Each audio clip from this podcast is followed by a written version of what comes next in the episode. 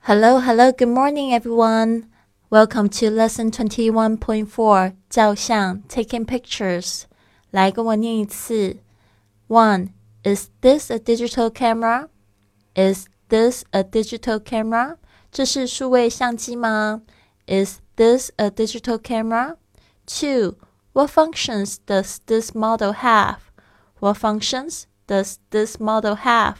这款相机有什么功能? What functions does this model have? 3.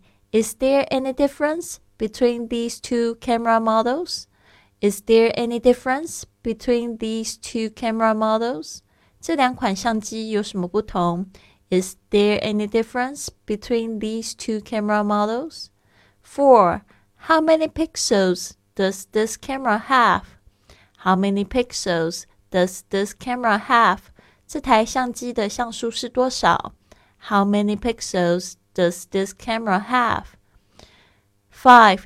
Does this camera focus automatically? Does this camera focus automatically? 这台相机是自动对焦吗？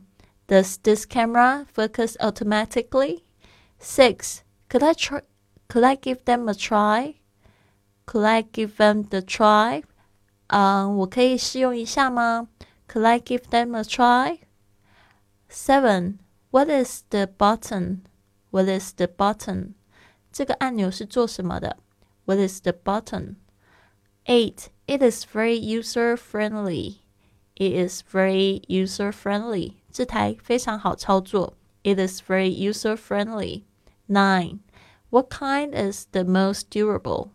What kind is the most durable? 哪一种最耐用？What kind is the most durable? Ten. Can the lens take wide angle shots? Can the lens take wide angle shots? 这镜头有广角功能吗？Can the lens take wide angle shots? Eleven. Can I change the lenses? Can I change the lenses? 我可以换镜头吗？Can I change the lenses? Twelve. What is the capacity of the memory card? What is the capacity of the memory card? 记忆卡的容量是多少？What is the capacity of the memory card? 好的，希望这十二句可以帮助你用这个英语选择你需要的相机。I'll see you soon.